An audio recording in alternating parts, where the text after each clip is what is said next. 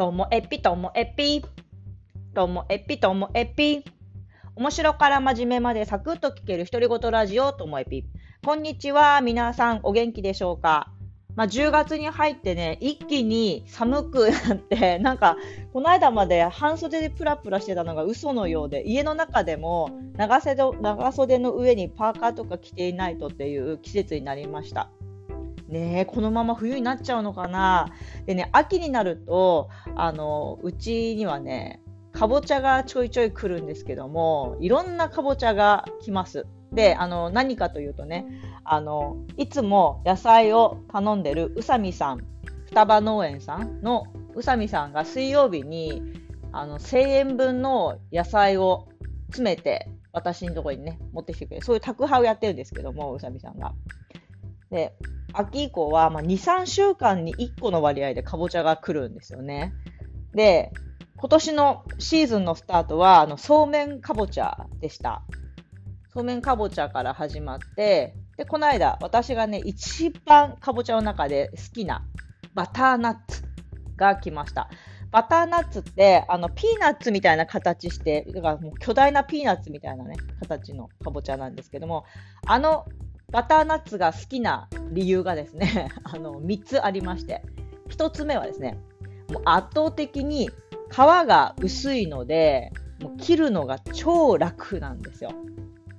超楽です。そして、えっと、2つ目がですね、こう切ってみると、種が少ないんですね。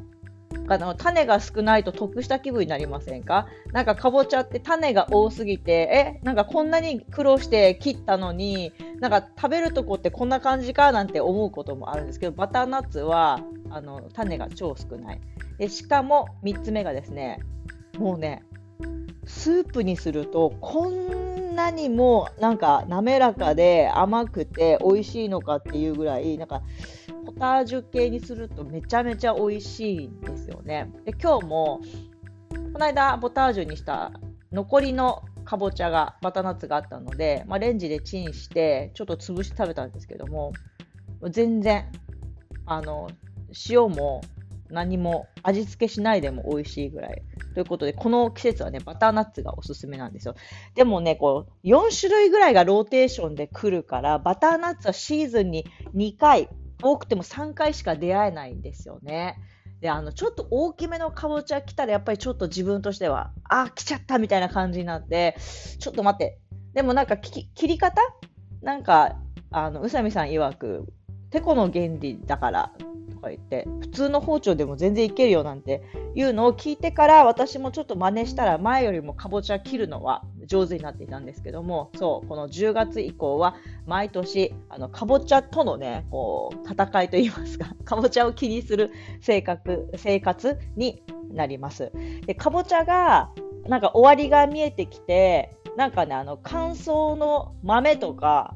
が多くなってきたら、あ、今年もそろそろ宇佐美さんの野菜も終わるのかななんていう風になるんでね。いやもう宇佐美さんの今年の野菜もラストスパートにこう向かっているんじゃないかななんていう風な雰囲気をね感じています。いやこのねやっぱりだいたい3月、4月、4月ぐらいからこの12月までは毎週水曜日になるとその宇佐美さんの野菜が来るので、まあ、正直あの自分が気分気分が乗ってる時にはめちゃめちゃ楽しみなんですよ。今週何来るかな？今週枝豆来るかなとか、トウモロコシ来るかなとかね、芋かなとかってウキウキしてるんですけど、ちょっとね、疲れている時にはね、宇佐美さんのね、野菜はやっぱりちょっとプレッシャーになるんですよ。だってこの間も、ディル？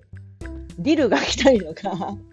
いや、パクチーはまだいいんですけども、割とね、なんかクレソンも来るし、なんか、ルッコラ？ルッコラですね。ルッコラもよく来るんですけど、なんかルッコラってなんか日常生活に来たらちょっとプレッシャーになるんですよね。こうサラダでもいいんだけども、サラダのドレッシングもルッコラを美味しく食べるにはどうしようかなとかってね。ということで、あの野菜が来るとこうプレッシャーになったら私今疲れてんのかもみたいな。野菜が楽しみだったら今いいのかもみたいな感じなんですよね。ということで、こんな宇佐美さんの野菜だけでもう今日5分終わっちゃいますよ。皆さんの、ね、好きな野菜とかありますか？私はこの季節は断然かぼちゃ。そして、やっぱさつまいも好きですね。さつまいも。このあたりがね、もうたまんない。だから冷蔵庫の中には、この時期は、うん、結構ね、さつまいも煮たやつとか、かぼちゃ煮たやつが入っている、そんな感じですね。では、最後までお聞きいただきましてありがとうございました。さようなら。